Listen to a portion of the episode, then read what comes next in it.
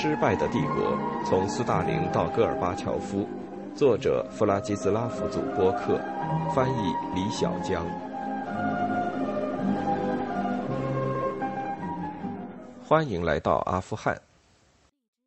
政治局委员们，尤其是格罗米科、安德罗波夫和乌斯基诺夫这三驾马车，仍然误以为缓和主要是。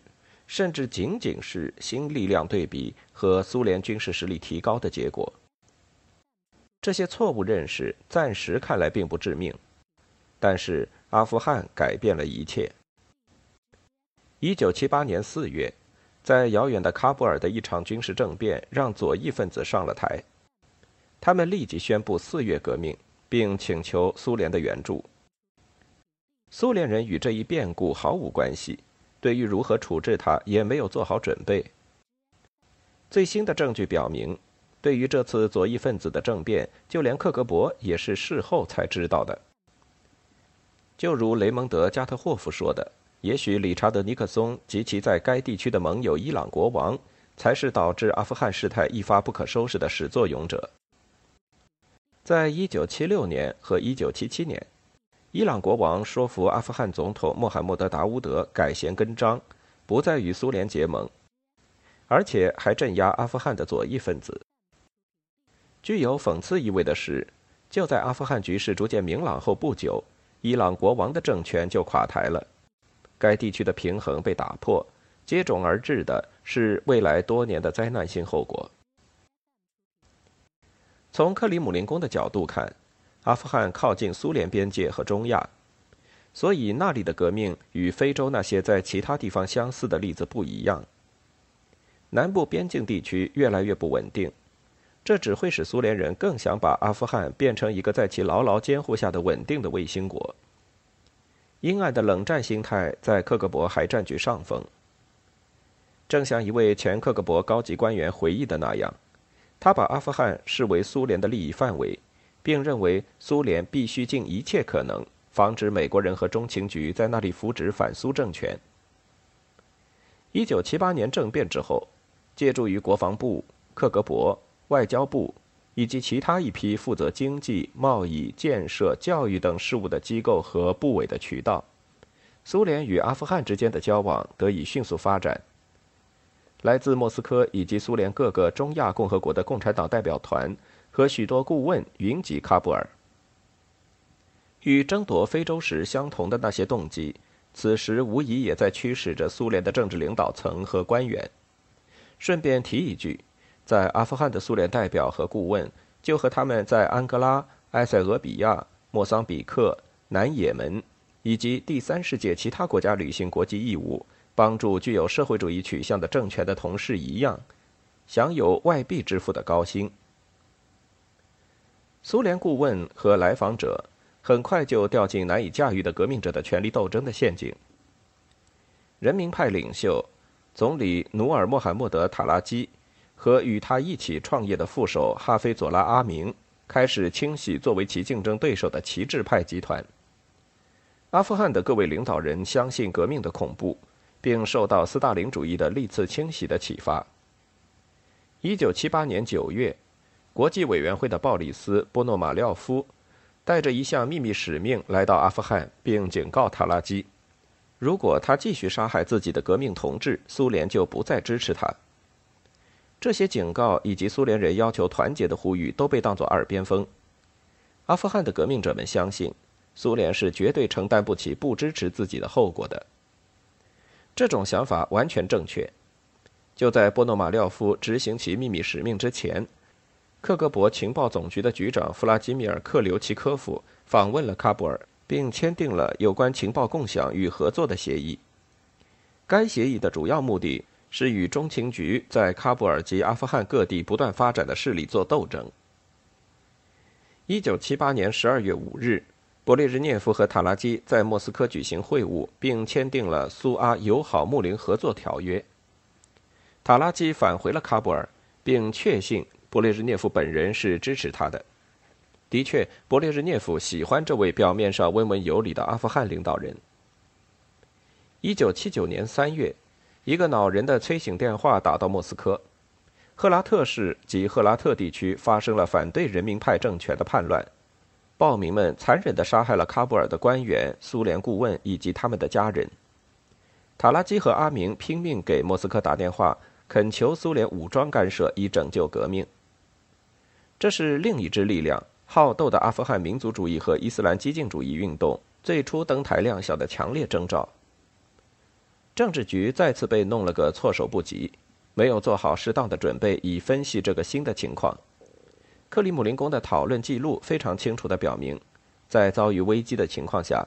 要是以为是勃列日涅夫在起领导作用有多么危险，在讨论开始的时候，对外政策三驾马车主张苏联出兵干涉以拯救喀布尔政权。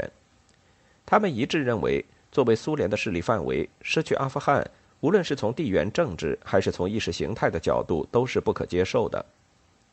勃列日涅夫没有在场，而是在自己的乡间别墅休养，干涉派很快就占了上风。第二天，一切都变了。原先所有主张干涉的，一夜之间都变了卦。乌斯季诺夫第一个说了实话：喀布尔的领导层想让苏联军队去和伊斯兰激进主义战斗，而这个祸是他们自己激进的改革措施惹下的。安德罗波夫认为，我们只能用自己的刺刀来支持阿富汗的革命，而这对于我们来说是绝对不允许的。格罗米科提出另外一个理由。我们这些年来在缓和国际关系、裁减军备等方面费了那么大力气，所做的一切都会付诸东流。当然，中国会得到一部分好礼，所有的不结盟国家都会反对我们。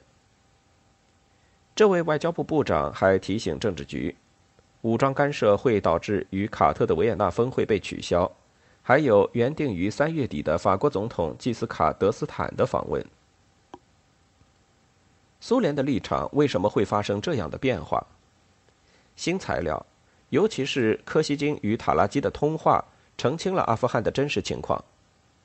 不过，更为关键的因素想必是勃列日涅夫的直接干预，以及他的对外政策助理亚历山德罗夫·阿根托夫的态度。就像格罗米科所说，勃列日涅夫之于缓和依然有着利害关系。他对于与美国签订限制战略武器条约的协议的兴趣。以及不希望有任何事情令他与其他西方领导人的会晤节外生枝，起到了决定性的作用。而且在他眼里，任何武装干涉都是不得已而为之的手段。这种态度是本性使然。勃列日涅夫亲自参加了连续三天的政治局会议，并反对干涉。在塔拉基被苏联的军用飞机接到莫斯科之后，他被告知，苏联不会在阿富汗境内部署军队。但苏联人保证会另外再给阿富汗军队提供援助，并向巴基斯坦和伊朗施压，限制伊斯兰极端势力对阿富汗的渗透。勃列日涅夫在听了塔拉基的简短回答之后，就起身离开了，那仿佛是说这件事就到此为止。但反对干涉的决定，当时似乎还不是最终的决定。三驾马车起初的干涉主义立场，为未来招来了麻烦。率领阿富汗沿着社会主义改革道路前进的不切实际的计划并没有放弃。实际上，在塔拉基离开莫斯科之后不久，格罗米科、安德罗波夫、乌斯季诺夫和波诺马廖夫就在他们给政治局的备忘录中重申这一点。结果，苏联增加了对喀布尔政权的物资投入，而且苏联顾问大多是军人和克格勃的数量，估计也达到了四千人。当阿富汗在塔拉基和阿明之间再次发生权力斗争的时候，事实证明，所有这些做法都是灾难性的。实际上，这一结局本来是可以预见到的。作为领导人，哈菲佐拉·阿明要更加精明干练，其为人做事非常像伊拉克的领导人萨达姆·侯赛因。阿明的角色原型是约瑟夫·斯大林，在政权建设方面，他依靠残忍的武力。为了追逐自己的野心，他不惜冒极大的风险。他在建立阿富汗军队和镇压赫拉特叛乱时的能量，为他赢得了苏联军事顾问的同情。然而，勃列日涅夫却支持塔拉基。1979年9月初，这位阿富汗总理在赴哈瓦那参加不结盟国家会议之后，回国途中在莫斯科做短暂停留。勃列日涅夫和安德罗波夫告诉他，阿明正在策划推翻他的军事政变，而且刚刚把他的人从安全部门的关键岗位上拿掉。现在我们有理由相信，那次谈话之后，克格勃连同驻喀布尔的苏联大使馆一起，曾经试图除掉阿明，结果未能得逞。不知道到底发生了什么，阿明逮捕了塔拉基，并于十月九日下令将其捂死在他的牢房里。之后，阿明又驱逐了苏联大使。勃列日涅夫的宠儿被暗杀，这让总书记本人在情感上突然间也被卷进了阿富汗的革命事务。据说，勃列日涅夫曾经对安德罗波夫和乌斯基诺夫说：“这个阿明是个什么样的渣子，连与他一起革命的人都被他捂死了。阿富汗革命现在谁来掌舵？别的国家的人民会怎么说？人们还能信赖勃列日涅夫说的话吗？”从这一刻起，苏联武装干涉和除掉阿明的势头就开始增大了。在塔拉基遭到谋杀后不久，勃列日涅夫的对外政策助理亚历山德罗夫阿根托夫据说就告诉国际部的一位官员说：“派部队到阿富汗已是势在必行。”之所以会对不干涉的决定进行重估，很可能跟1979年1月之后伊朗革命的迅速升级。同年三月三十一日，在伊朗宣布成立伊斯兰共和国，以及伊朗迅速提高对阿富汗西南地区激进叛乱分子的支持力度有关。克里姆林宫的各位领导人不可能知道，伊朗革命将开辟激进伊斯兰运动的新时代，而且它比冷战和苏联存续的时间还要长。他们怀疑，而且起初还严重夸大美国与阿富汗的愈演愈烈的激进主义运动的联系。乌斯基诺夫和安德罗波夫，特别是亚历山德罗夫阿根托夫，开始专从苏美零和竞争的角度考虑阿富汗的问题。在伊斯兰极端分子于1979年11月4日占领美国大使馆之后，美国军队开始进入波斯湾，这让总参谋部惊慌起来。瓦连金·瓦连尼科夫将军回忆说：“我们担心，如果美国被赶出伊朗。”他们就会把自己的基地转移到巴基斯坦，并占领阿富汗。据说，令国防部部长乌斯基诺夫感到不解的是，如果美国人在我们的鼻子底下进行所有这些准备工作，那我们为什么就该低调、小心行事，而且还丢掉阿富汗呢？在这样的形势下，克格勃从喀布尔发回的关于阿明在耍两面派，并秘密会见美国人的报告，就让人更不安了。几年前，萨达特的背叛加剧了人们的猜疑。苏联做出除掉阿明并拯救阿富汗的决定，是苏联最高领导层，尤其是负责制定政策的三驾马车团体决策的一个突出案例。在十月和十一月的某个时候，安德罗波夫支持乌斯基诺夫的意见，并开始策划入侵。格罗米科和亚历山德罗夫阿根托夫接着也表示同意。这几位最高领导人对于准备工作守口如瓶，政治局的其他成员以及他们自己班子中的分析人员都不知情。按照三驾马车的想法，最重要的任务是争取勃列日涅夫的支持。一九七九年十二月初，安德罗波夫向他摆出了主张入侵的种种理由。他写道：“现在没有办法保证阿明为了确保他的个人权利不会跑到西方那边。”这封信建议策划政变，推翻阿明，并让遭到流放的那一派阿富汗革命者在喀布尔掌权。近来的研究表明，安德罗波夫的基本看法，即说阿明即将背叛，其实是来自一些极其含糊暧昧的证据。这位克格勃首脑似乎扮演了他在1968年的捷克斯洛伐克危机中曾经扮演过的角色。也就是用真真假假的情报，让勃列日涅夫坚定干涉的决心。十二月八日，安德罗波夫和乌斯基诺夫告诉勃列日涅夫，美国有可能在阿富汗部署短程导弹，这些导弹可能是针对苏联在哈萨克斯坦和西伯利亚的军事设施的。乌斯基诺夫建议利用阿明多次提出的让苏联出兵请求，派几个师进入阿富汗，确保顺利接管。而且原来的打算是，在新政权建立之后就立即撤出这些部队。即便到了这个时候，对于缓和将会受到严重影响的担心，本来还有可能再次否决赞成干涉的建议，但这一次，无论是勃列日涅夫还是格罗米克都没有反对。一九七九年秋，缓和似乎正在跌入最低谷，勃列日涅夫与卡特的峰会所产生的少量善意已消失殆尽。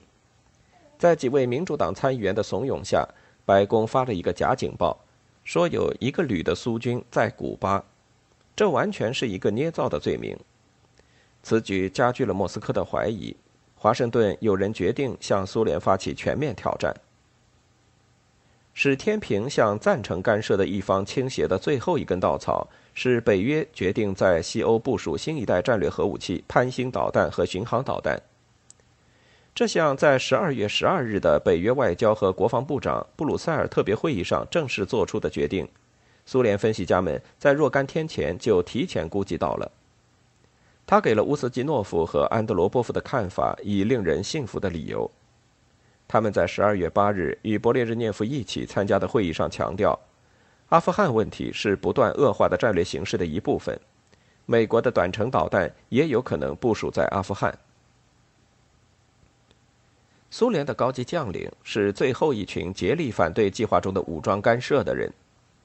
在十二月十日有关阿富汗问题的政治局会议之前，总参谋部的首脑尼古拉·奥加尔科夫元帅在非正式的交流中向勃列日涅夫和三驾马车表达了自己及其同僚的保留意见。他列举了苏军在不熟悉的困难的条件下将会遇到的种种危险，并提醒各位政治领导人，对美国人在该地区的敌对行动的担忧是假想的。与奥加尔科夫元帅关系紧张的乌斯基诺夫没有讨论前者担心的问题，而是要他住口并服从领导。几分钟之后，奥加尔科夫在政治局会议上试图再次警告入侵会造成的严重后果：“我们会使东方整个伊斯兰世界一致起来反对我们，并使自己在全世界遭受政治损失。”安德罗波夫打断他说：“集中谈军事上的事。”制定政策的事交给我们，交给党和列昂尼德·伊里奇。当天，政治局没有达成决议。两天后的十二月十二日，安德罗波夫、乌斯基诺夫和格罗米科得知北约要在欧洲部署潘兴导弹和巡航导弹的决定。这时，政治局批准了乌斯基诺夫和安德罗波夫的计划，政变和武装干涉双管齐下，以拯救阿富汗。极度虚弱但看得出很激动的勃列日涅夫在干涉的决议上签了字。苏军在入侵中暴露无遗的无能，吹落了莫斯科的官方遮羞布。他说：“实际上是喀布尔政府请求苏联保护他们。”对此，克格勃的笨拙也难辞其咎。一开始，苏联特工试图毒死阿明。但当投毒没有奏效的时候，突击队便猛攻阿明的宫殿，造成大量伤亡。美国和国际社会对于此次血腥政变的猛烈回击，导致了超级大国缓和的整座大厦的倒塌。有证据表明，勃列日涅夫本人当时接受了华盛顿拆除缓和大厦的事实，而且模模糊糊地觉得此次对阿富汗的武装干涉是个十足的错误。他的对外政策顾问回忆说，总书记有一次责怪安德罗波夫和乌斯基诺夫说：“你们给我把事情搞糟了。”勃列日涅夫作为国务活动家的生涯接近了尾声，那是一个非常暗淡的尾声。切尔尼亚耶夫在自己的日记中写道：“我不相信以前在俄罗斯的历史上，即使是在斯大林的统治下，有过这样一段时间。”竟然一点点讨论、商议和研究都没有，就采取了如此重要的行动。我们进入了一个非常危险的阶段。那一小部分掌权者此时无法充分意识到要做什么，以及为什么要那么做。切尔尼亚耶夫和其他开明官员在等待奇迹，以便帮助苏联平安度过这段危险的扩张期。